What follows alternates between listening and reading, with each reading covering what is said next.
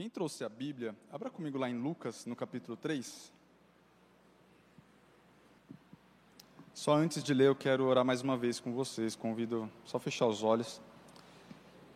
Pai, eu quero mais uma vez, Senhor, clamar pela tua presença neste lugar. Fale aos nossos corações. Que a tua palavra, que é viva, que é eficaz, possa penetrar cada coração que está aqui, Senhor, começando do meu até a última pessoa deste lugar. Que as crianças também sejam ministradas poderosamente, os teens também, Senhor, lá em cima. Nos encha de Ti, Pai. Nos encha da Tua presença. Toca-nos, Deus, nos alinha com o Senhor. Fale a cada um de uma maneira específica, por mais que é uma palavra ampla. Que Teu Espírito possa ministrar a cada coração de uma maneira específica e singular, Pai, no nome de Jesus. Me capacita a falar aquilo que o Senhor quer que seja falado. Tome a frente, que Teu nome seja glorificado mais uma vez. Amém. Lucas 3, eu quero ler a partir do versículo 15 até o versículo 17, que diz assim: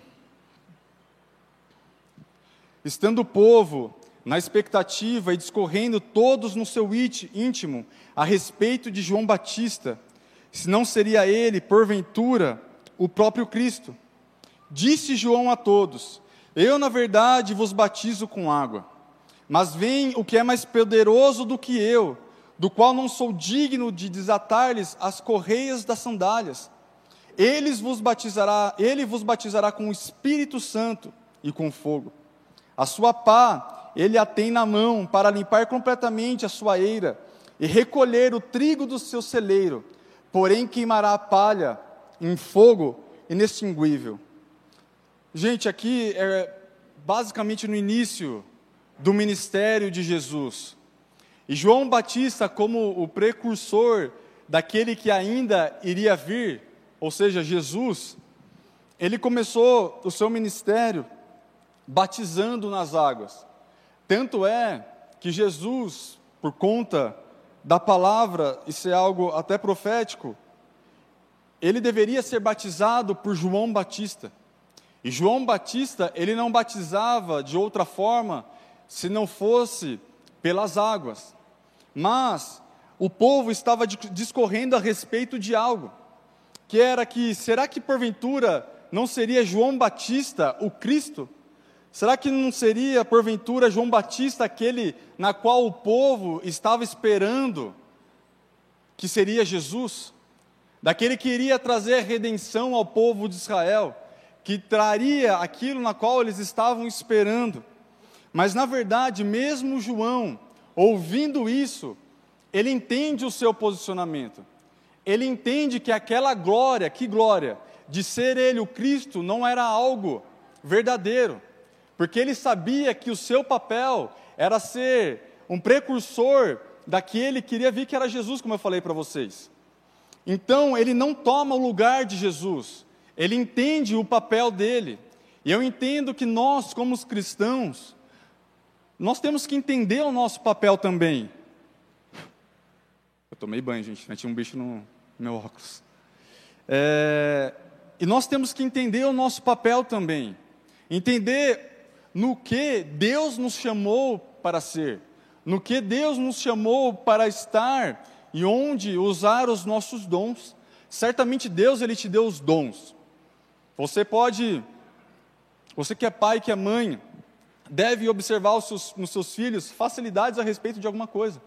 Ou até você mesmo, quando você era mais novo, você vê algumas atitudes que você tem hoje no sentido, por exemplo, até estar tá ligado com o seu trabalho. Porque muitas vezes é Deus colocando um dom, algo dentro de você lá atrás, desde pequeno, colocando, por exemplo, é, um sentimento talvez de você fazer algo e que hoje manifesta.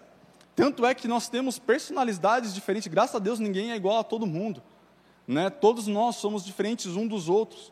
E precisamos entender qual que é o nosso papel, onde Deus nos coloca, que lugar Deus nos coloca, o que Deus nos chamou para fazer e para ser. É evidente que nós somos filhos de Deus e graças a Deus isso é o mais importante que nós podemos aprender. Mas também entender no que Deus nos chamou para ser. E João Batista ele tinha muito claro. Porque enquanto o povo estava falando, será que ele era o Cristo? Em algum momento seu coração poderia, é evidente que isso não é claro, estou colocando aqui, se encher e falar assim: realmente, será que eu não sou? Mas não, eu entendi, eu não sou o Cristo. Eu sou aquele que, o precursor daquele que viria. E ele diz muito claro: eu, na verdade, vos batizo com água. Mas vai vir aquele, Jesus, que é mais poderoso do que eu, do qual não sou digno de desatar-lhe as correias das sandálias. Em outra passagem, acredito que seja Marcos, vai dizer assim: Eu não sou digno nem de me curvar para desatar as sandálias dele. Ele vos batizará com o Espírito Santo e com fogo.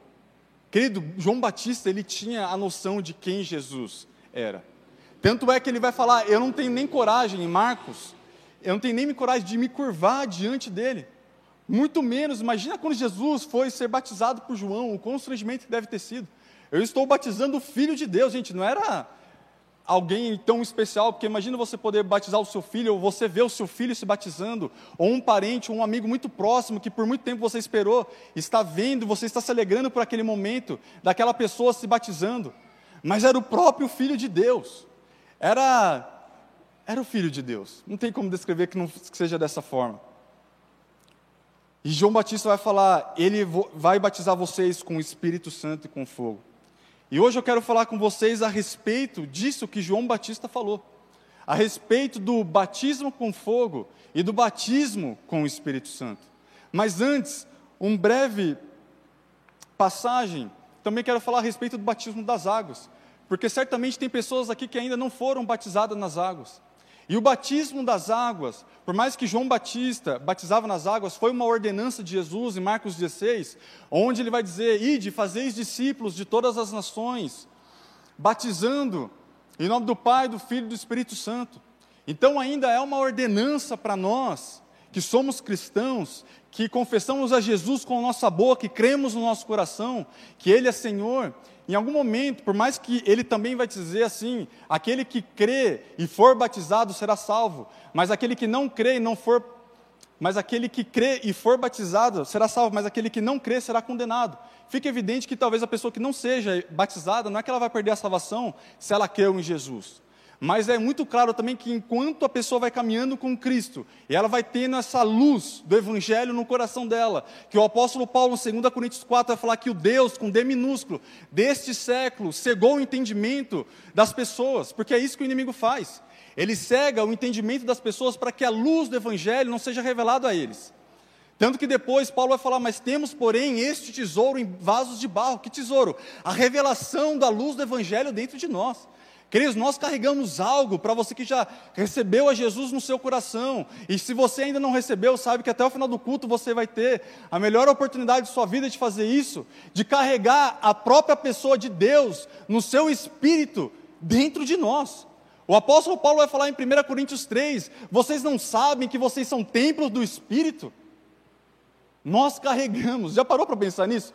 O próprio Espírito de Deus em nós, porque Ele decidiu que fosse assim. E graças a Deus por isso, porque dessa forma nós podemos ouvir a Deus, nós podemos ser guiados pelo Espírito. Uma voz que muitas vezes a gente não entende, mas vai te dizer, vai para lá, e a gente tem que obedecer, vamos para lá. Uma paz que o apóstolo Paulo vai falar em Colossenses 3, pelo versículo 15 e 16: habite em vós a, ricamente a palavra de Cristo, como também ele vai falar, seja a paz do Senhor o árbitro em vossos corações. Tem coisas que você não vai tomar atitude na, suas vi na sua vida, porque você está com falta de paz. E já não aconteceu isso com você? Não precisa levantar a mão. Mas vira e mexe, a gente senta. Ó, oh, vou falar um, algo pequeno. Uma vez eu sentei na frente da TV para assistir um, um seriado. Gente, no meu coração eu sabia que eu não devia assistir. E o que você acha que eu fiz? Eu assisti. Né? Não que tinha algo que poderia me levar a pecar, mas depois eu falei, nossa, realmente não devia ter assistido porque eu achei algo um pouco pesado em algumas coisas, que não me levou a pecar, mas poderia ter evitado. E se a gente ouve a voz do Espírito, a gente pode ser guiado pelo próprio Deus. E muitas vezes Deus usa este momento para falar com você. Muitas vezes Deus usa, querendo ou não, a gente precisa assumir isso, a nossa esposa para falar com a gente, amém? O seu marido, outras pessoas, Pode levantar até um profeta que você não conhece. E isso é tudo válido e muito bom, mas que a gente venha saber que nós mesmos podemos ouvir a voz do Senhor. Provérbios 20, 27 vai dizer que o espírito do homem é a lâmpada do Senhor. Então, Deus, quando Ele fala, Ele acende uma luz aqui dentro. E Deus fala por várias maneiras, mas esse não é o assunto de hoje. E a respeito do batismo nas águas. Quando, mesmo João Batista batizando nas águas, Deus deixou essa orientação para nós também: ide por todo mundo e fazer discípulos. E se você ainda não batizou, queridos, por mais que você confessou na sua boca, eu não sei quando será o próximo batismo aqui na igreja, mas sabe que o batismo é uma figura linda e que Jesus espera que nós venhamos a fazer, senão ele não teria falado, ide, fazer discípulos e batize em nome do Pai, do Filho e do Espírito Santo. Porque o batismo é uma publicação, é, é uma confissão pública da sua fé. E quando nós estamos ali no batismo e a pessoa ela é mergulhada nas águas e ela volta para cima, isso tem uma figura. O apóstolo Paulo, em Romanos 6, lá pelo versículo 4, vai dizer, abreviando aqui, que quando a pessoa se afunda nas águas, ela está se identificando com a morte de Cristo. É como se nós tivéssemos, como não, é como nós recebêssemos aquela morte que Jesus tomou no nosso lugar, porque Ele morreu no nosso lugar. Então nós morremos com Cristo. Então a figura de nós nos deitarmos Mostra aí, eu, eu reconheço a Jesus, eu fui sepultado com Ele na cruz, por mais que Ele morreu no meu lugar. E na hora que a pessoa volta, eu sempre brinco falando, você já ouviu, que algumas pessoas dão vontade de deixar lá para Deus levar, porque a gente sabe que vai desviar. E algumas pessoas, é brincadeira, tá? Por mais que alguns devem ter esse sentimento mesmo. É, na, na hora que a pessoa volta, é a mesma figura de que Jesus morreu e ressuscitou. Agora nós ressuscitamos juntamente com Cristo. E Paulo vai falar, e andamos agora em novidade de vida. Queridos, receber a Jesus é muito bom. É a melhor escolha que nós podemos ter da nossa vida. Eu me lembro até hoje, 6 de agosto de 2008, quando eu cheguei a primeira vez na igreja. Os boas-vindas com aquele sorrisão. Que os boas-vindas continuem com esse sorrisão. Porque algumas pessoas podem ser marcadas assim. 6 de agosto de 2008, eu lembro 1 de setembro, aniversário de Mogi das Cruzes. A gente foi num sítio lá em Jundiapeba, que eu nem lembro onde era direito. A minha confissão pública de fé. E certamente você que foi batizado, tenta lembrar desse momento. Se você foi aqui no Bola, não sei como é nas outras igrejas, a gente vai perto da piscina e a gente vê cada coisa. Eu vi até gente, eu não sei se o cara pulou de frente ou saiu de costas, mas glória a Deus, ele estava salvo. Espero que ele continue firme. E eu lembro até hoje que eu disse ali na frente da piscina que eu vou ser, e é lógico que isso não é capacitação humana, e certamente é um desejo do seu coração, que eu vou ser fiel a, a Ele até que Ele volte. E talvez você lembre da sua fala ali na frente da piscina, mas o mais importante é aquele ato onde nós morremos com Cristo, sendo submersos na água. É evidente que vai ter, tem gente que crê em aspersão, mas enfim, não é assunto. E aquela volta de agora estou ressuscitado com Cristo. E agora eu ando em novidade de vida. Eu sou aquilo que Paulo vai falar.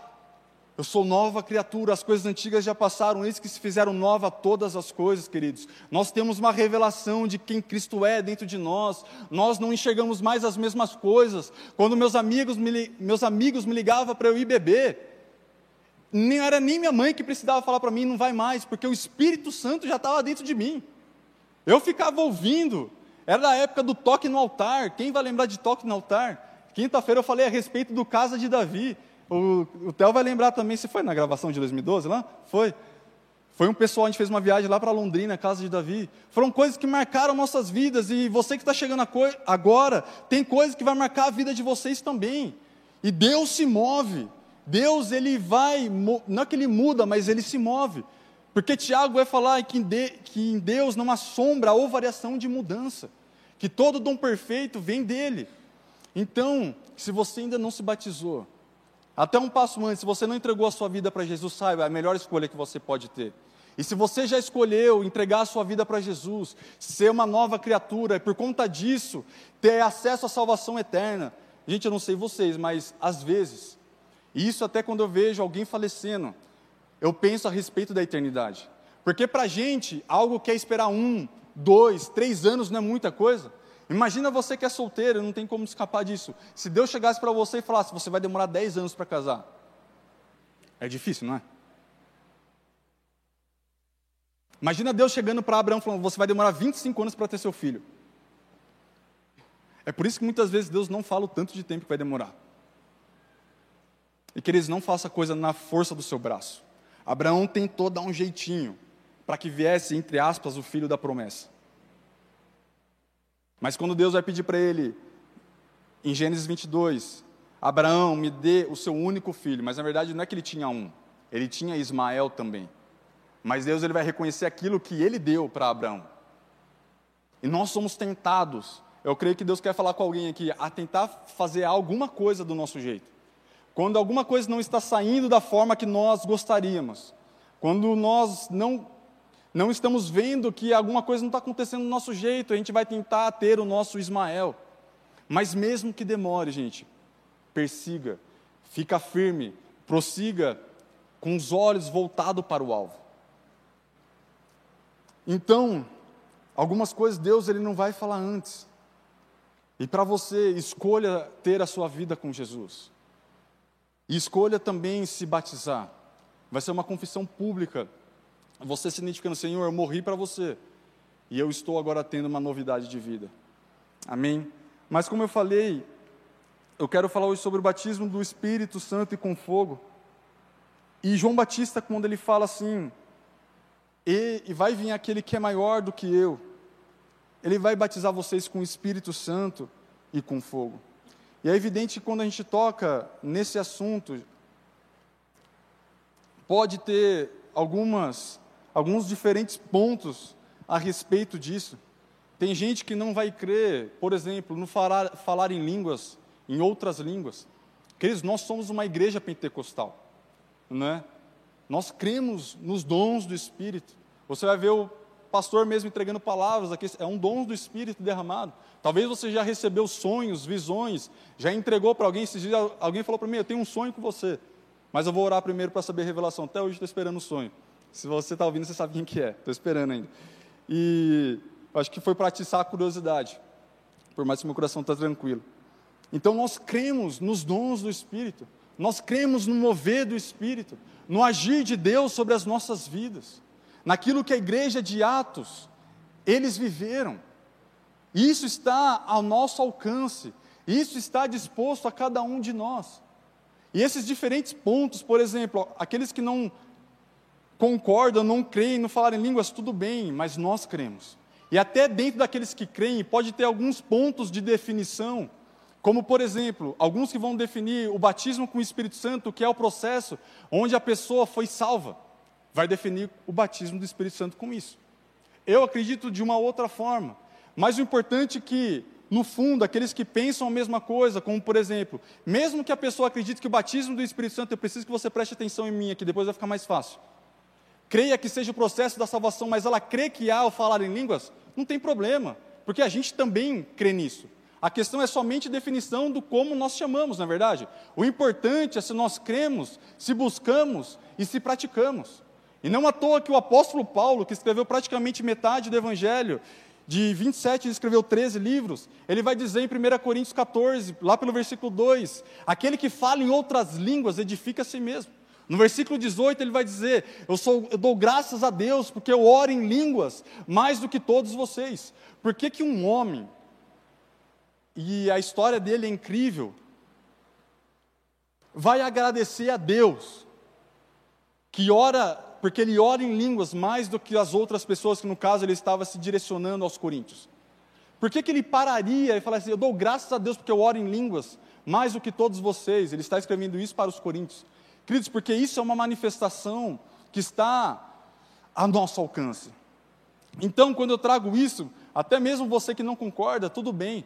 A gente tem que né, entrar, até o apóstolo Paulo falar para Timóteo, se afaste de conversas que só vai dar em contenda. Nunca é para entrar nisso, mas é para trazer algo naquilo que nós cremos e que está disponível para nós. E se alguém pensa diferente, tudo bem. Mas eu creio no batismo do Espírito Santo, amém? Então, deixando isso claro, que pode haver pontos diferentes. O importante é nós cremos que isso está disposto, independente da definição do que é, por exemplo, o batismo com o Espírito Santo. Mas eu quero falar primeiro do batismo com fogo. E quando nós falamos a respeito do batismo com fogo, tem coisas também que nesse texto, por que, que eu disse isso anteriormente de definição? Porque quando a gente lê, e eu, é bom deixar claro, porque talvez você vai ver vídeos que vai trazer pontos diferentes. Eu, para escrever isso aqui hoje, tive que ver vídeos de homens diferentes, desde reformado, até quem é pentecostal, até quem é reformado, mas voltado para o pentecostal. Porque até dentro desses homens há diferentes opiniões. Amém? E eu quero colocar aquilo que até creio que como igreja a gente se move. O batismo com fogo. Quando João Batista, e presta atenção aqui comigo, quando João Batista diz assim: Ele vos batizará com fogo e com o Espírito. Alguns vão dizer que esse batismo com fogo é um batismo que é para condenação e para o juízo eterno. E é evidente que na Bíblia, realmente, tanto é que no versículo depois vai dizer: a sua pá, 3,17, ele a tem na mão para limpar completamente a sua eira e recolher o trigo no seu celeiro, porém queimará a palha em fogo inextinguível. É evidente que é claro que há um fogo para juízo eterno. O próprio Jesus vai falar que o inferno foi preparado não para nós, mas para Satanás e seus demônios, Mateus 25, 41. Vai falar que Deus ele vai vir sobre um cavalo branco, e seus olhos, ali está falando dos olhos dele como de fogo, assim como em Apocalipse 1. Ele vai vir para julgar a terra. É evidente que a misericórdia, ela triunfa sobre o juízo, queridos. É evidente que nós temos acesso à misericórdia de Deus e graças a Deus por isso. Porque ao longo da caminhada a gente pode, alguém pode cometer um erro, alguém pode tropeçar em alguma coisa, e a gente saber que aquele que confessa Jesus, os seus pecados, ele é perdoado. João vai dizer: se confessarmos nossos pecados, Ele é fiel e justo para nos perdoar e nos purificar de toda injustiça. Não é que Deus ele quer trazer o fogo para condenar, por mais que isso em algum momento vai acontecer. Porque um dia Jesus, e nós devemos ansiar por essa vinda, Ele vai vir buscar a sua igreja. E nós, todos nós, iremos nos apresentar diante dele. A, os livros serão abertos. Eu até brinquei na quinta que Deus vai ter o Instagram dele, queridos. Onde ele vai ver quanto tempo a gente gastou ali no feed do Instagram. Onde a gente não vai ter desculpa para falar que a gente não lia a Bíblia ou orava. Mas os livros serão abertos e cada um será julgado conforme a sua obra. Tanto é que Jesus, quando ele está falando a respeito da parábola, ele vai falar que ele apartava alguns à sua direita e outros à sua esquerda. E a esses que entraram na glória vai dizer: servo bom e fiel, entre para o gozo do seu Senhor. Uma figura daquilo que vai acontecer lá na frente, uma figura daquilo que nos espera. Imagina a gente morar num lugar que as ruas serão de ouro, onde própria luz, onde Hoje precisamos de energia elétrica. O próprio Deus será a luz daquele lugar, um lugar onde não vai ter mais lágrimas, nem choro, mas poderemos desfrutar da face do Senhor eternamente. E que isso possa trazer um temor no meio no seu coração. Eu lembro uma vez, antes de deitar para dormir, conversando a respeito disso com a Monique. Falei assim: pensa a respeito da eternidade. E pare um tempo quando eu tomo uma água Pensa a respeito da eternidade, queridos. Porque eu estava falando a respeito de tempo, aquela hora de Abraão. E para concluir, a gente pode achar que 25 anos, 30 anos é muita coisa. Mas imagina algo que não vai ser, não vai ter fim. De eternidade a eternidade. E a gente tem a oportunidade hoje de escolher. E Deus, é, ver, é evidente que deseja. Em Timóteo 4,2 vai dizer: Deus deseja que todos os homens se salvem e chegue ao pleno conhecimento da verdade. Deus não deseja que nenhum se perca, tanto aquilo que eu falei, que o inferno foi preparado para Satanás e seus demônios, Jesus fala isso. Mas infelizmente, há um fogo que Jesus ele vai falar no versículo 17, que ele vai recolher o trigo do seu celeiro, mas a palha vai se queimar em fogo inextinguível. Então há um fogo sim, que é para o juízo eterno. Mas quando Jesus ele vai falar no versículo anterior, na verdade, João Batista está falando a respeito do batismo com o Espírito Santo e com fogo. Esse fogo, eu particularmente acredito que é um fogo que a Bíblia vai trazer também, que é um fogo purificador. Porque quando ele diz que estas pessoas, elas vão ser, presta atenção aqui comigo para você não perder, vai ser batizada com Espírito e com fogo. Não é batizada com Espírito ou fogo. Eu vou repetir, porque depois eu vou explicar algo. É batizada com espírito e fogo. E não é batizada com espírito ou fogo. Não é ou uma coisa ou é outra coisa. Para você que usa Excel, você sabe que tem formas de E, é funções lógicas e tudo mais. É uma combinação. A palavra E é uma combinação. É batizada com espírito e juntamente com espírito, com fogo, por mais que podem ser momentos diferentes. E quando a gente fala a respeito de alguém estar recebendo o batismo do Espírito Santo, que dá a entender para nós que é uma pessoa que tem a revelação de quem Jesus é, não tem como essa pessoa que, ao mesmo tempo, ela é batizada com o Espírito Santo, ela ser condenada para o juízo eterno. Por isso que eu creio que esse fogo é para algo purificador nas nossas vidas. Por mais, para deixar claro, que eu, por conta do versículo seguinte, que Deus, infelizmente, tem um fogo de juízo eterno, Cristo, que a gente deve certamente se afastar. E se porventura você está longe dos caminhos do Senhor, hoje é a sua oportunidade de voltar para os caminhos de Deus. Quando Jesus conta a parábola do filho pródigo, o filho que se afasta, ele vai dizer que, da mesma forma, ele estava esperando de braços abertos aquele filho retornar à sua casa. E a respeito desse batismo com fogo, abra comigo lá em Hebreus 12. Hebreus 12, eu vou, ler, eu vou ler o versículo 18, depois vou pular por 25. Diz assim: Hebreus 12, versículo 18. Ora, não tendes chegado ao fogo palpável e ardente, e à escuridão e às trevas e à tempestade, e ao clangor da trombeta, e ao som de palavras tais que quantos o ouviram suplicaram que não que não se lhes falasse mais. Versículo 20, depois eu vou explicar, tá? Pois já não suportavam o que lhes era ordenado. Agora no versículo 25. Tende cuidado não recuseis ao que fala, pois se não escaparam aqueles que se recusaram a ouvir quem divinamente os advertia sobre a terra, ou seja, Moisés que era que falava ao nome de Deus, muito menos nós, os que nos desviamos daquele que dos céus nos adverte.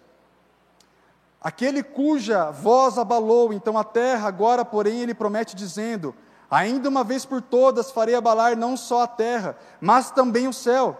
Ora, esta palavra, dois pontos, ainda uma vez por todas, significa a remoção dessas coisas abaladas, como tinham sido feitas, para que as coisas que não são abaladas permaneçam. Por isso, recebendo nós um reino inabalável, retenhamos a graça pelo qual servamos a Deus de modo agradável, com reverência e santo temor, porque o nosso Deus é fogo consumidor.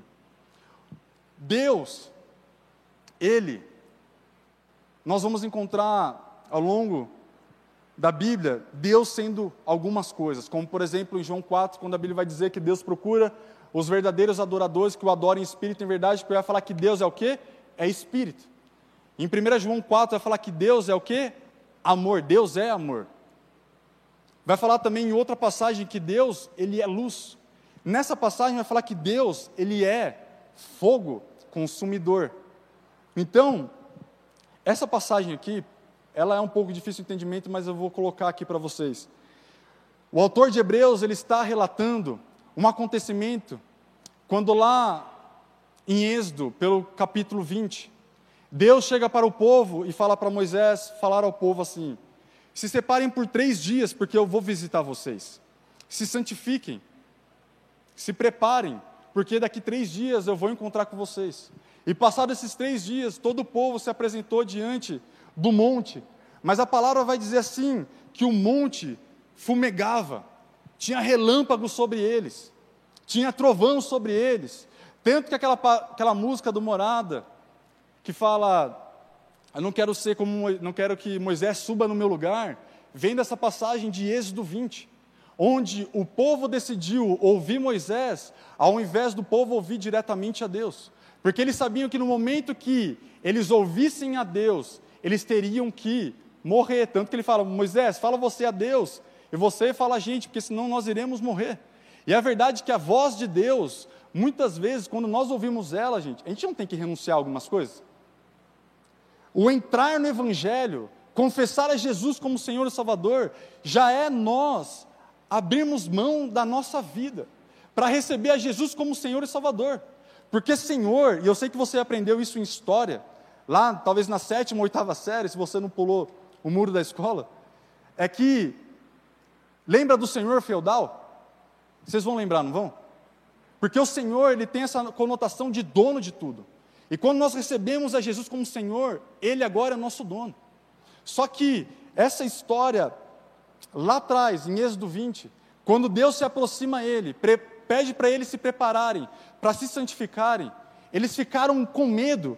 E essa passagem de Hebreus está contando isso, que vai falar assim: ora, não tem chegado ao fogo palpável e ardente. Qual fogo palpável e ardente? Aquele que aconteceu em Êxodo 20, que Deus se apareceu a eles com um fogo palpável e ardente, onde eles olhavam fogo, gente. Imagina você olhar para o pico do urubu, que é mais fácil aqui para nós de Mogi das Cruzes. Ver fogo, ver relâmpago, algo palpável, algo ardente. Era isso que eles estavam vendo.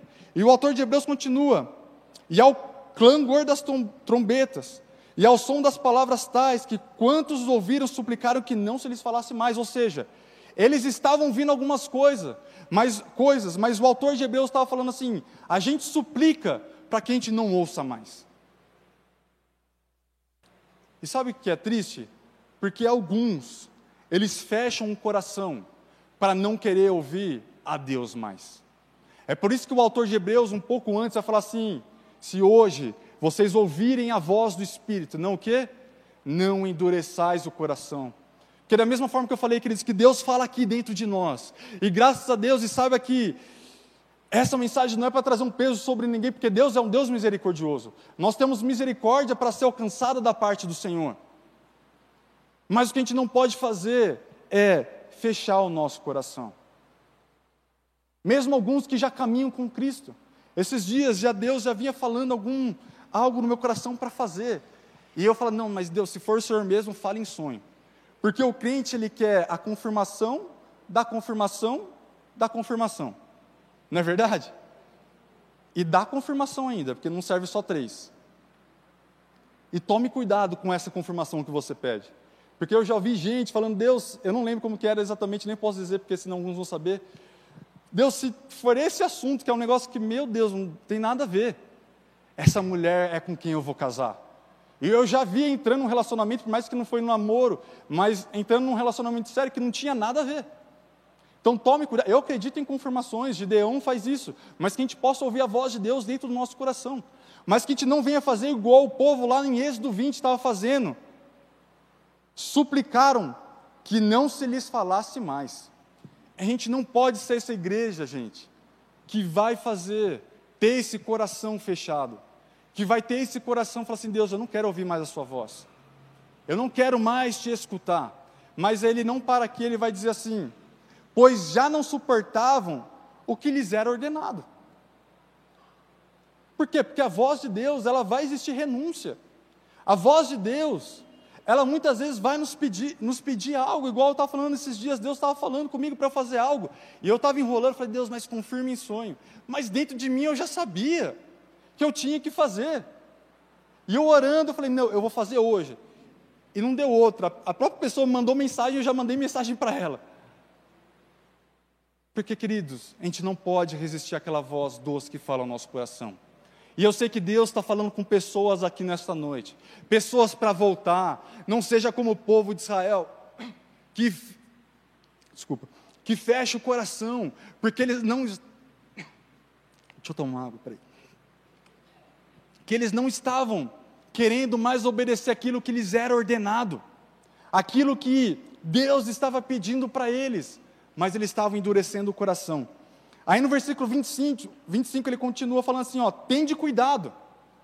Olha o autor de Hebreus falando: tende cuidado. Não, o quê? Recuseis ao que fala. Outra vez ele vai falar: não recusem a voz de Deus. E ele vai continuar dizendo: pois se não escaparam aqueles, quem eram aqueles? Gente, eu vou por partes, por partes, porque esse texto é um pouco mais difícil, mas a gente vai entender, amém? Vocês estão comigo? Pois se, se não escaparam aqueles, ou seja, o povo hebreu, que recusaram ouvir quem? Divinamente, não era uma voz de um homem, era Deus falando. Divinamente os advertia sobre a terra. Quem os advertia sobre a terra? Moisés falando através de Deus. Muito menos nós. Agora está falando, se aqueles não escaparam, ouvindo algo que era divino, algo que era de Deus, através da vida de Moisés, agora o, autor de Hebreus vai dizer, muito menos nós. Ele vai continuar falando, os que nos desviamos daquele que dos céus nos adverte. Está claro? Ele está falando, eles recusaram ouvir a voz de Moisés, que era a voz do próprio Deus. Agora ele vai dizer assim: muito menos nós, aqueles que ouvem diretamente do céu, não recusem aquele que está falando. E ele vai continuar falando assim: aquele cuja voz abalou então a terra, agora, porém, ele promete, dizendo: Deus tem uma promessa para nós. Ainda uma vez por todas farei abalar não só a terra, mas também o céu. Ora, esta palavra, que é do versículo anterior, ainda uma vez por todas, significa o quê? A remoção das coisas abaladas, como tinham sido feitas, para que as coisas que não são abaladas permaneçam. Por isso, recebendo em nós, recebemos, recebendo nós o reino inabalável, retenhamos a graça pela qual servimos a Deus de modo agradável, porque o nosso Deus é fogo consumidor. O que, que ele está falando? Que agora Deus ele tem uma promessa para nós. Porque ele, por ser fogo, queridos, fogo consumidor, ele quer abalar agora as nossas vidas. Agora ele quer trazer uma abalar a sua e a minha vida, para que as coisas que são abaladas possam ser retiradas, porque ele vai dizer assim: ainda uma vez por todas significam a remoção, a remoção dessas coisas abaladas, para que o que não é abalável, que ele vai falar depois, porque recebemos em nós um reino inabalável. Ou seja, Deus ele vem com o fogo dele. Infelizmente, para uns no futuro vai ser fogo eterno e que não seja nenhum de nós aqui. Mas Deus ele vem com o fogo deles, queridos, para abalar aquilo que precisa ser abalado na minha e na sua vida. Para que aquilo que precisa ser removido seja removido, para que aquela falha de caráter que precisa ser removida em nós seja removido, para que aquela, aquele conserto que precisa existir entre os irmãos, Deus venha e abale, fale o seu coração, para que você peça perdão a outra pessoa para que aquilo que é inabalável seja o reino de Deus, que é a promessa dele, que ele falou, porque nós recebemos agora um reino inabalável, e Paulo vai dizer que o reino de Deus não é comida nem bebida, mas justiça, paz e alegria no espírito. Em 1 Coríntios 4 vai dizer que o reino de Deus, ele é poder. O que Deus quer que permaneça em nós é justiça, é paz, é alegria, é poder do Espírito sobre as nossas vidas. Mas o que nós não podemos fazer é fechar o nosso coração e falar assim: Deus, eu não quero te ouvir mais. Mas pelo contrário, queridos, nós temos um Espírito que nos ajuda em nossa fraqueza, nos sustentando, nos ajudando a obedecer Ele. E Ele tem um fogo para a sua igreja, um fogo purificador que pode transformar aquele que a gente não acredita mais, para transformar as nossas vidas, arrancar, abalar o que precisa ser abalado, porque nós temos o próprio Deus morando dentro de nós, e Ele nos ajuda, Ele me ajuda e te ajuda também.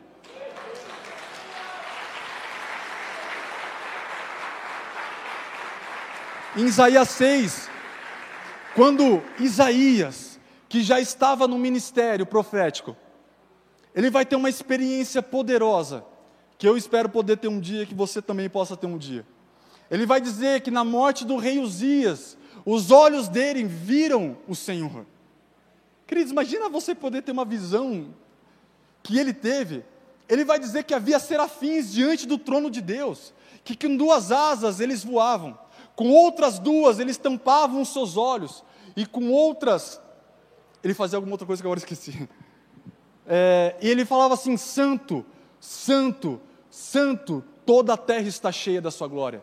Só que naquele momento que ele tem aquela visão dos serafins, ele tem uma revelação de Deus, mas ao mesmo tempo ele vai falar que ele teve uma revelação de quem ele era.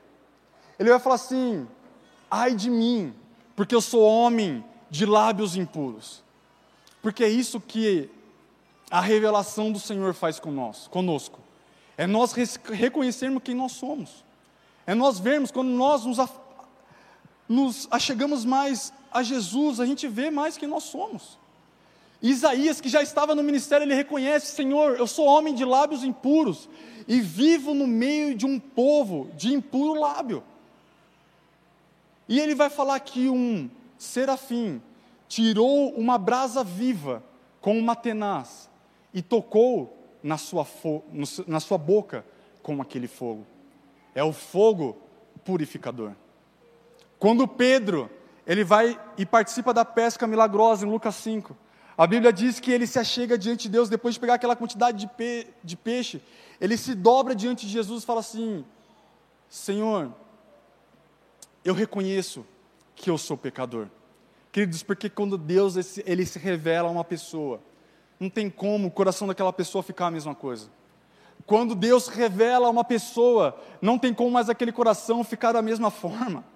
Lembra de quando você entregou a sua vida para Jesus e de como você é hoje. O quanto que nós devemos agradecer a Deus por tudo que Ele tem feito por nós e tudo quanto Ele tem para fazer por nossas vidas. É de reconhecer e falar assim: Deus, eu preciso da Sua misericórdia. Senhor, eu preciso de um batismo com fogo sobre, as minhas, sobre a minha vida de novo. Eu preciso, Senhor, desse fogo que vai me refinar. Eu preciso desse fogo que vai me purificar.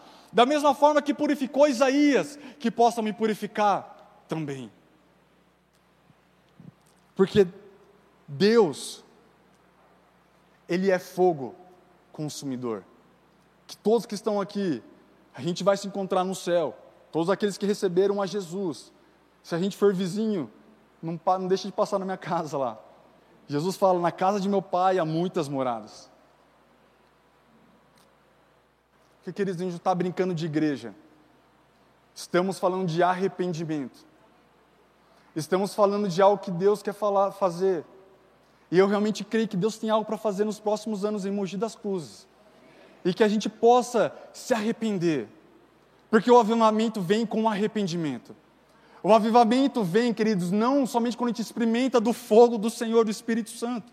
Que eu vou falar sobre o batismo do Espírito Santo, que é algo que mudou minha vida. E que você que já é batizado possa ter esse entendimento, e que não é, que você possa orar por isso mas que a gente possa experimentar algo que a gente venha a ser transformado, onde a gente vai querer cuidar da nossa casa, ver outras pessoas serem alcançadas também. Não somente vir num culto que é uma bênção, mas desejar pela presença do Senhor cada vez que nós chegamos na casa do Senhor. Não sentar meramente só para ouvir a palavra, mas já chegar no fogo do Senhor, orando em línguas, cantando com todo o coração, querendo realmente buscar a Deus de todo o coração, porque estas pessoas vão encontrá-lo. E a Bíblia vai dizer que Deus ele olha, Salmo 53 dos céus, versículo 2, Deus olha do céu, a terra, para ver se há alguém que entenda, para ver se há alguém que o busque. Deus ele está buscando, queridos, aqueles que estão dispostos a aclamar a Ele a buscar Ele. E eu realmente creio que Deus está derramando isso. Eu já falei isso uma vez, eu falo de novo, não acredito que é à toa que começou até uma reunião que eu acredito que não foi nem pedido dos pastores. Numa sexta-feira de manhã, homens virem aqui a orar às cinco e meia da manhã. Deus talvez pedindo para você, e talvez já esteja te acordando na madrugada, e você acha que é só para você ir no banheiro, mas talvez Deus quer que você ore um pouco mais, ou em algum outro horário. Porque realmente eu creio numa igreja que ora, uma igreja que é igual à igreja quando era da época de Pedro, que Pedro ele estava preso, mas a igreja não estava em comunhão. A Bíblia vai dizer que a igreja estava em incessante oração para que um milagre acontecesse. É orar até que aconteça, é orar até nós vemos a mão do Senhor vindo, é orar até nós vemos a Deus agindo. E se não acontecer, nós confiarmos nele, mas há uma promessa, queridos, eu ouço de homens conhecidos que está para vir algo sobre, a, sobre nós, e nós vivemos o avivamento, e que a gente possa desejar no nosso coração, viver isso, ver a mão do Senhor, tocando a nossa vida, tocando nossos filhos, tocando a nossa casa, tocando a nossa igreja, de nós não simplesmente acharmos que é uma, um encontro que é maravilhoso, mas de nós realmente sentirmos a presença do Senhor, a presença do Espírito de Deus. Deus. Que Deus possa acender algo no nosso coração nessa noite, de nós desejarmos mais por Deus, de nós desejarmos pela presença do Senhor. Se você precisa se arrepender, se arrependa porque há perdão. Deus ele quer derramar. Deus ele tem mais para nós. Ver crescimento de células que é uma bênção. De uma igreja saudável. E agora, para entrar no último assunto e encerrar, Abra comigo em Atos, no capítulo 2. Quando Deus, quando Jesus, ele morre, ele dá uma promessa aos discípulos. Ainda em Lucas 24, em Atos 1 também nós vemos isso. E ele vai dizer: E fiquem em Jerusalém, para que do alto vocês sejam revestidos de poder. E só para trazer um pano, de, um pano de fundo a respeito daquilo que eu abordei anteriormente, até para passar naquilo que eu entendo. Eu entendo o batismo com o Espírito Santo, queridos, a evidência juntamente com isso, falar em línguas. Se você acredita que é o processo da salvação, mas crê também no falar em línguas, não tem problema, porque a gente no final acredita as mesmas coisas. Que Deus ele tem o processo da salvação para todo homem. E também tem o falar em línguas para todo aquele que busca isso. Eu creio que Deus tem isso para todos. E em Atos 2, a Bíblia vai dizer que eles estavam ali perseverando em oração, buscando ao Senhor. Calma aí, que Atos fugiu aqui na minha Bíblia. Eles estavam buscando ao Senhor, e a Bíblia vai dizer em Atos 2:1, ao cumprir-se no dia de Pentecostes, estavam todos reunidos no mesmo lugar. De repente, veio do céu um som, como de um vento impetuoso, e encheu toda a casa onde estavam assentados. E apareceram distribuídas entre eles línguas como de fogo. Não é que era de fogo, mas era como de fogo.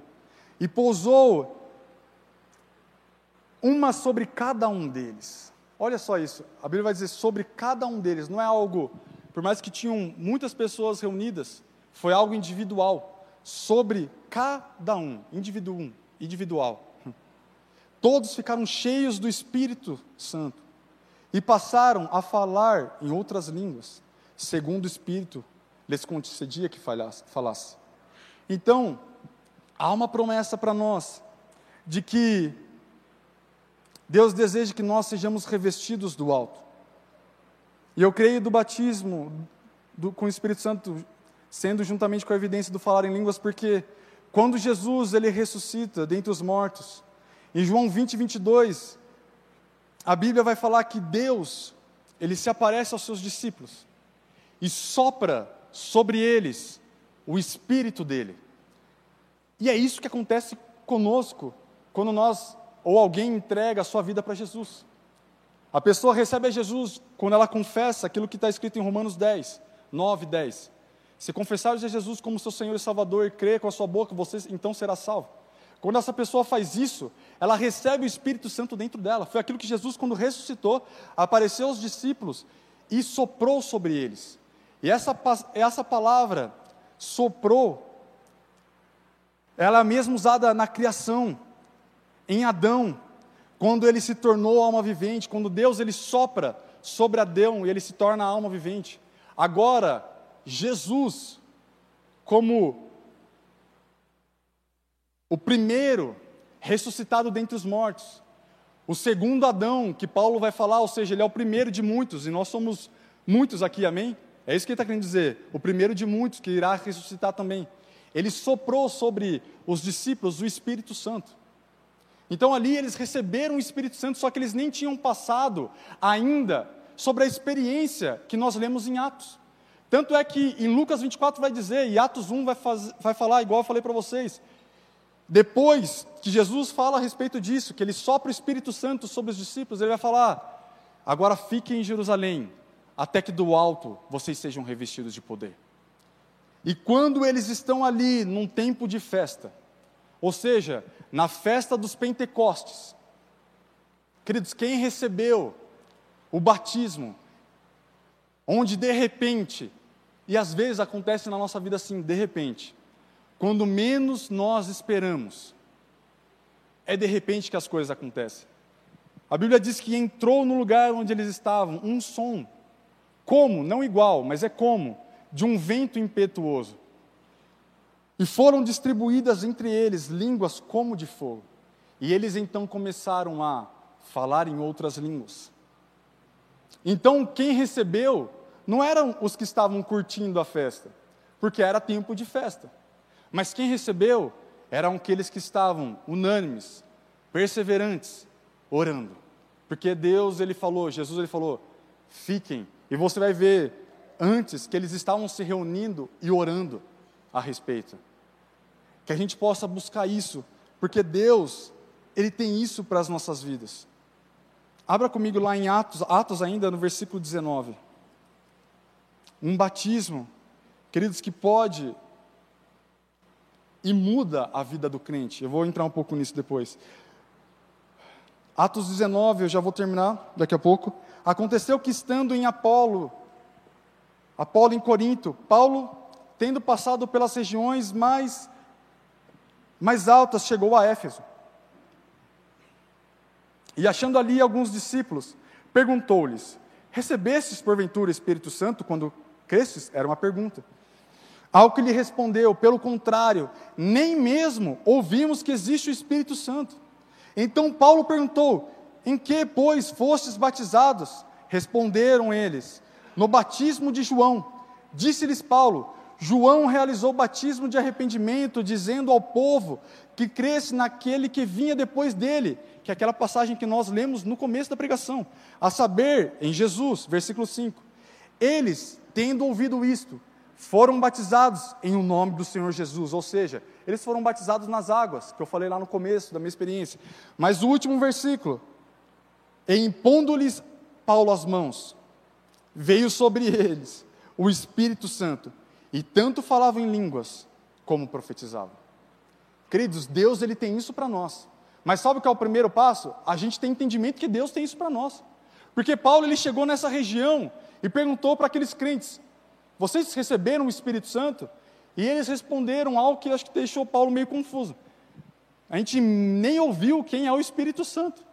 E Paulo pergunta: Mas no que vocês foram batizados então? E eles vão responder: No batismo de João. E Paulo ele vai retrucar: Mas o batismo de João é para arrependimento. Então Paulo batiza ele nas águas, mas depois coloca e impõe as mãos, queridos. Isso é bíblico também. Das doutrinas que Hebreus 6 vai falar das doutrinas elementares de Cristo, que ali não tem, não tem como ter divisão teológica, porque vai falar que os fundamentos elementares de Cristo, um delas é a imposição das mãos. Vai falar que Paulo, ao impor as mãos, eles veio sobre eles o Espírito Santo, mas eles já eram crentes. Eles já conheciam a palavra. Mas quando Paulo ora, colocando as mãos, veio sobre eles o Espírito, e tanto falavam em línguas como profetizavam ou seja, um dom do Espírito também. Abra comigo lá em Atos, volta um pouco, e a última que eu vou ler, versículo 11, Atos 11, versículo 12. O que acontece aqui? Cornélio, aquele que eu citei no dízimo nas ofertas, que era um homem gentil, ou seja, que não conhecia a Deus ainda, e, e orava ao Senhor e dava as esmolas, onde um anjo aparece para ele e fala: Cornélio, as suas orações, suas esmolas foram ouvidas. E Deus dá uma direção para que ele vá até um lugar chamado Pedro. Para resumir bem, Pedro ele tem uma visão que depois vale a pena muito você ler, porque ele entendia que era algo, vamos dizer, ilícito, o que talvez poderia acontecer, mas pela evidência de tudo que aconteceu, ele viu que veio da parte do Senhor. Ele tem uma visão e ele entende que ele devia seguir aqueles homens que Cornélio mandou para que chamasse Pedro, para que fosse até Cornélio. E quando ele chega até Cornélio, a Bíblia vai dizer que ele começa. Na verdade, Cornélio explica o que aconteceu, que ele viu o anjo e tudo mais, ele mandou os homens para que fosse buscar Pedro. E quando Pedro chegou, ouviu isso, ele, Pedro começa a falar da boas novas, a respeito do nome de Jesus, que era percorrido por toda a Judéia, Galiléia, e que ele foi ungido com o Espírito Santo e poder para fazer todos os milagres que Deus derramou e fez através de Jesus. Só que enquanto ele estava pregando, enquanto, enquanto Pedro, presta atenção nisso, enquanto Pedro estava pregando para pessoas que nunca tinham ouvido da palavra, enquanto Pedro ele estava pregando para uma, um pessoal que não era de Jesus, vamos dizer assim, a Bíblia vai dizer que não precisa abrir, mas antes do que nós lemos, 10, Atos 10, 44. Ainda Pedro falava estas coisas. Que coisas? Essa que eu acabei de falar para vocês, a respeito de Jesus, do testemunho de Jesus. Ainda Pedro falava estas coisas quando caiu o Espírito Santo sobre todos os que ouviam a palavra. E os fiéis que eram da circuncisão, ou seja, porque Pedro levou algumas pessoas junto com ele. E os fiéis que eram da circuncisão que vieram com Pedro admiraram-se. Por que eles se admiraram? Porque como que agora Deus, Jesus, ele estava derramando algo sobre os gentios, que teoricamente não era o povo escolhido. Gente, já estou terminando, vamos lá. Não era o povo escolhido. Como que Deus estava derramando o Espírito Santo sobre eles? Por isso que eles ficaram admirados. E vai dizer assim: porque também sobre os gentios foi derramado o dom do Espírito, pois o ouviam falando em línguas e engrandecendo a Deus. E Pedro depois vai perguntar: quem pode recusar a água, ou seja, o batismo nas águas? Então Pedro ele estava pregando para um povo que nunca tinha ouvido a palavra do Senhor. Para povo que era um povo gentil, onde aqueles que foram junto com Pedro estavam admirados do que estava acontecendo. A ponto de eles pararem e pensar assim: meu Deus, o que está acontecendo aqui? Deus está derramando também o Espírito Santo sobre eles. Pedro, queridos, não, não aconteceu igual nós fazemos aqui. A gente termina o culto, faz uma oração para ver quem quer receber a Jesus. Mas Pedro nem terminou a pregação dele. Começou a pipocar, todos falando em línguas. Todos falando em línguas. Eu acho que Pedro talvez ele parou e pensou assim: calma aí, gente, eu nem terminei minha pregação. Eu nem fiz o apelo ainda para vocês entregarem as suas vidas a Jesus. Queridos, não deu nem tempo, porque Deus quis fazer algo poderoso ali naquele lugar. E em Atos 11, quando nós lemos, Atos 11, 12. Vamos ler agora. Então o Espírito me disse que fosse com eles. Ou seja, os apóstolos ouviram o que aconteceu, toda aquela história, e chamaram Pedro e falaram assim: Pedro, que história é essa? Que o Espírito foi derramado sobre os gentios, lá em Cornélio. Eles estavam questionando a, a Pedro o que aconteceu, para ele, ele dar uma explicação. E Pedro começa a relatar, explicando a eles. Então o Espírito me falou que eu fosse com eles sem hesitar. Foram comigo também estes seis irmãos e entramos na casa daquele homem, ou seja, Cornélio.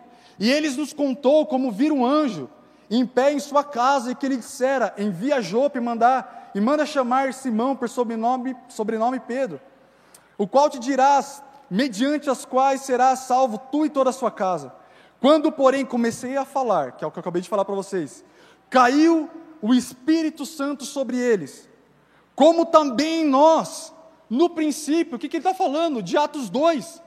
Ele se lembrou que eles estavam orando, esperando a promessa de Jesus.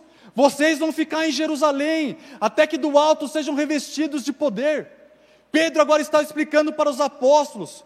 Quando eu vi aquilo acontecer com Cornélio, aqueles que todos que estavam em sua casa, eu me lembrei como aconteceu com a gente lá no início. Vai falar assim: e eu me lembrei da palavra do Senhor, versículo 16, quando disse: João, na verdade, batizou com água, mas vós sereis batizados com o Espírito Santo. Ele está relatando a história que aconteceu com Cornélio, onde eles foram cheios do Espírito Santo, começaram a falar em outras línguas, que essa evidência ele traz aqui como batismo com o Espírito Santo. Até por isso que eu creio que é uma evidência junto. O batismo do Espírito Santo, a pessoa é batizada em línguas. E ele vai dizer: Pois se Deus lhes concedeu o mesmo dom que a nós, nos outorgou quando cremos no Senhor Jesus, quem era eu para que pudesse resistir a Deus? Então, queridos, Pedro, ele estava pregando e caiu algo que Deus de, deseja derramar sobre nós. O primeiro passo é a gente não ficar confuso, entender, Deus eles tem isso para mim e para você. E se hoje você eu quero falar algumas coisas aqui rápido para orar. Você já ora em línguas, você já foi batizado, glória a Deus por isso. Mas o que eu quero te instigar é: o que você tem feito com isso? Eu lembro que anos atrás, eu não era nem casado ainda, eu era da intercessão. E passar pelo ministério da intercessão é uma bênção. Quem é, sabe o quanto que é válido, é muito bom. Eu lembro que naquela época o Lucas Souza, ele começou a trazer a respeito de um falar até do Luciano Subirá, como do David Robertson, a respeito do falar em línguas. E eu lembro que eu tentava, eu já orava em línguas, já fui batizado, e se eu não me engano, até voltando um pouco antes, que isso pode ser a confusão de alguns. Pelo que me recordo, eu achava que era errado falar. Se eu não tivesse, por exemplo, andando na rua, queridos, não é errado. O que a gente precisa entender é aquilo que Paulo fala, o espírito do profeta, ele é sujeito ao profeta. Eu posso falar em línguas a hora que eu quero, mas eu controlo também. Se alguém vir e fala, não, eu tive que rodopiar, levantar e cortar falando em línguas, porque eu não me controlei, é uma mentira. Porque Paulo fala, o espírito do profeta, ou seja, o teu espírito, ele está sujeito a você. Por isso que Paulo vai falar que o culto seja com ordem e decência. Por mais, o que, a gente vai estabelecer o que é ordem e decência? Quando a gente vê algum culto, tem gente derramada para o chão, gente. Até hoje, por mais que eu nunca orei, Deus ouve a minha oração. Eu nunca caí no poder do Espírito. Quando alguém coloca a mão e derruba. Eu já vi gente na conferência, não era profética, mas era a conferência do meio do ano. Era, eu acho que o Davi Lago, Davi Lago é outro, o da espada lá, Rebolo, profeta Rebolo lá. Gente, não tinha como a mulher querer simular aquilo. Eu estava lá em cima na, na galeria. Acho que era, se não era o último, era um dos últimos bancos, mas acho que era o último. E ele começou a orar, na hora que estava para terminar, assim, ele orou, aquela mulher caiu de um jeito. Gente, que não tinha como falar que não tinha Deus naquilo. Porque, primeiro, ela não estava na frente de ninguém para querer se mostrar, vamos dizer assim. E aquilo aconteceu com uma naturalidade que ela caiu no poder. E às vezes isso acontece. Nunca aconteceu comigo. Que Deus possa me derrubar um dia, amém?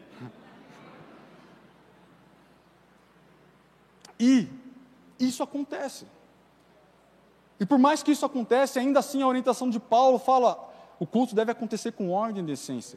Talvez não é algo que a gente vai ver a toda hora acontecendo. Talvez são momentos específicos. Mas a verdade é que Deus ele tem isso para nós. De derramar do teu espírito. A, profeta, a profecia de Joel era: Eu vou derramar sobre o meu espírito sobre toda a carne.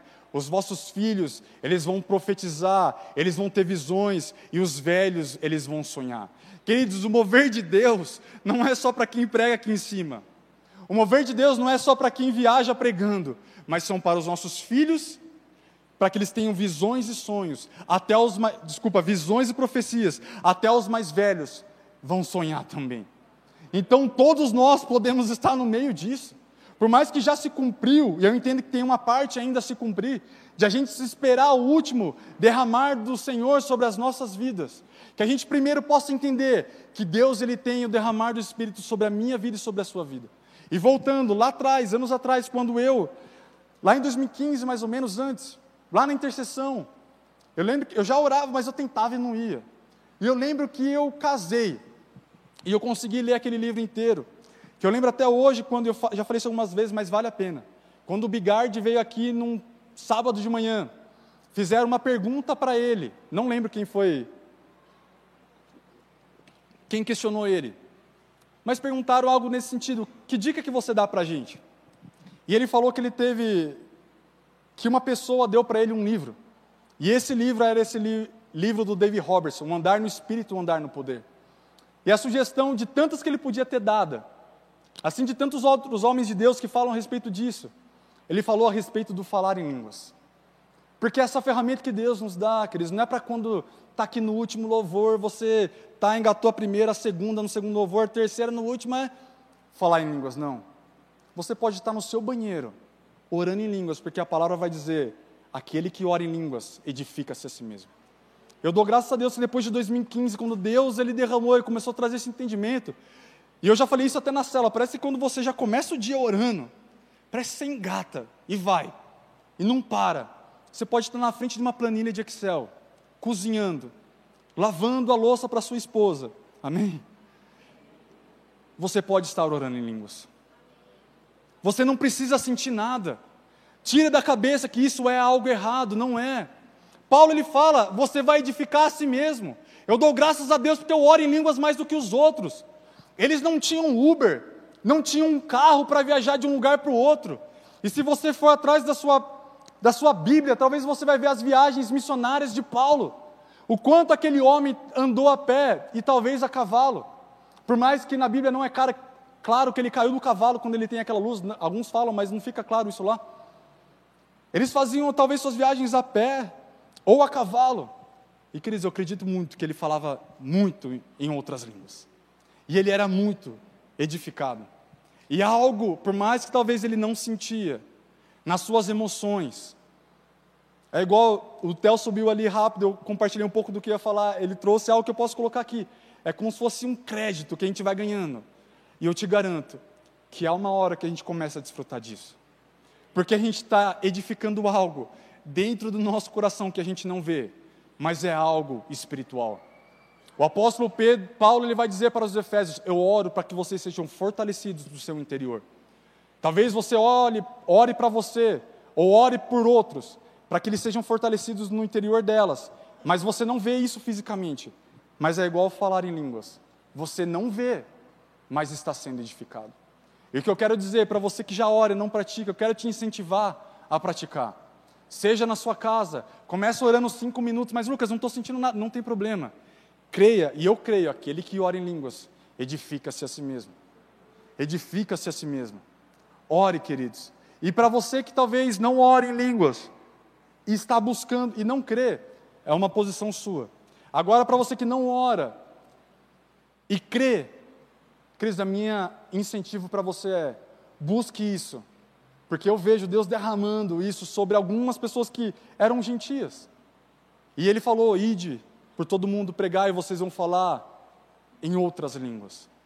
Deus ele tem algo para nós e que a gente possa queimar por isso. Amém? Feche seus olhos, quero orar por vocês. Antes de orar com toda a igreja,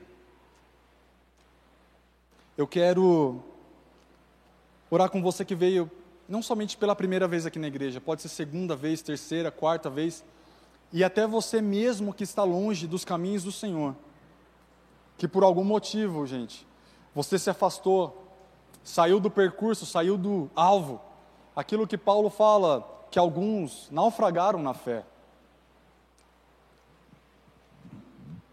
Se você está hoje aqui nessas condições que eu falei, e você quer entregar a sua vida para Jesus, Romanos 10, 9 e 10, eu repito, a Bíblia vai dizer: se confessarmos com a nossa boca e cremos no nosso coração que Ele é nosso Senhor, que Ele é nosso Salvador, então nós seremos salvos. Quando nós confessamos a Jesus como nosso único e suficiente Salvador, algumas coisas acontecem. A gente tem acesso à eternidade. Jesus, Paulo vai dizer assim: porque pela graça sois salvos, mediante a fé. Isso que está sendo um convite para você agora entregar a sua vida a Jesus, você faz isso crendo no seu coração, crendo pelo que foi pregado aqui, crendo que um dia Jesus vai buscar que Ele é Senhor, que Ele morreu no seu lugar para perdoar e purificar dos pecados, para remir os pecados. Então, se nessa noite você quer fazer isso, e a outra consequência que a Bíblia vai dizer, que aquele que confessa, além de ser salvo, ele se torna, torna uma nova criatura. O Espírito Santo começa a morar dentro dessa pessoa. Amém? E você começa a desfrutar de coisas maravilhosas. E eu posso dizer que é a melhor escolha que você pode fazer da sua vida. Se você está hoje aqui nessas condições que eu falei, quer entregar sua vida para Jesus, quer se reconciliar com Deus, eu quero te convidar a fazer uma oração repetindo, e faça isso do fundo do seu coração, repetindo assim: Senhor Jesus, nesta noite, eu quero te entregar, eu quero entregar a minha vida ao Senhor. Eu te confesso como meu único e suficiente Salvador da minha vida. Escreve meu nome no teu livro, no livro da vida, e faça habitação dentro de mim. Em nome de Jesus. Pai, eu quero orar por cada um que está aqui. Senhor, eu quero orar por cada pessoa que fez esta oração aqueles que te reconheceram nesta noite e aqueles que se reconciliaram contigo também. Talvez estavam longe, mas se reconciliaram porque Deus, tu és um Deus amoroso. Porque o teu fogo não é para trazer um fogo condenável de primeiro momento, Porque a tua palavra vai dizer que a misericórdia ela triunfa sobre o juízo. Por mais que tu és um Deus de juízo também. Mas, queridos, a misericórdia para nós. A misericórdia para a sua vida. Deus é um Deus bom. A bondade dele dura para sempre. Mas a palavra que eu enfatizei, eu falei sobre o batismo do Espírito, do Espírito Santo e com fogo. O que nós não podemos fazer é fechar os nossos corações. E eu creio que Deus, Ele ministra o coração de algumas pessoas. Talvez de coisas que você precisava fazer que você não fez. E Deus está te lembrando. Porque você fechou o coração. E talvez isso te fez afastar dos caminhos do Senhor. Hoje, se vocês ouvirem a voz do Espírito, não endureçais o coração. Abençoa, Senhor, cada um que fez esta oração. E eu te agradeço, porque tu és um Deus reconciliador. O ministério de Jesus é um ministério da reconciliação. Em nome de Jesus.